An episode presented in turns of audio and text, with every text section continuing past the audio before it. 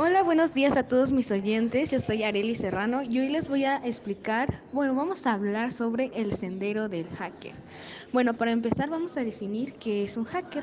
Un hacker es el que son, bueno, los hackers son los sujetos que maquinaron lo que hoy en día es Internet, tal y como lo conocemos. La mayoría de los hackers programan y contribuyen al mundo de Linux y a la mayoría de ellos les gusta estudiar la seguridad de la red e irrumpir en los sistemas.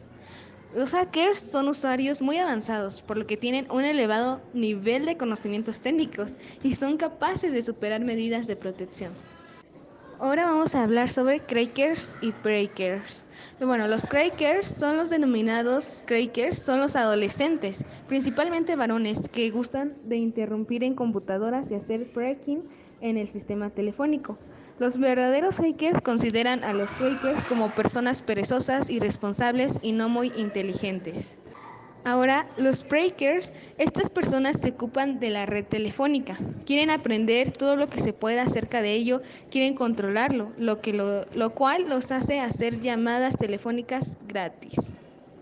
Ahora vamos a definir la ingeniería social. Bueno, la ingeniería social, o también llamada social engineering, es la principal arma de los hackers. Es la forma en que se puede conseguir información sin usar una computadora. La información no es más que una herramienta que otorgó la posibilidad de ser usada y manipulada en beneficio de quien la posee.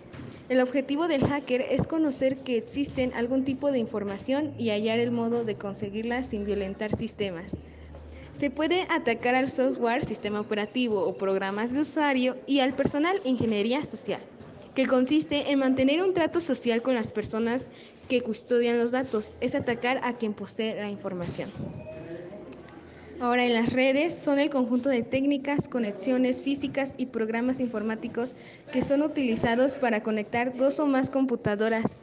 La conexión puede ser por cables o inalámbrica, enviar mensajes electrónicos, ejecutar programas en otras, en, en otras computadoras.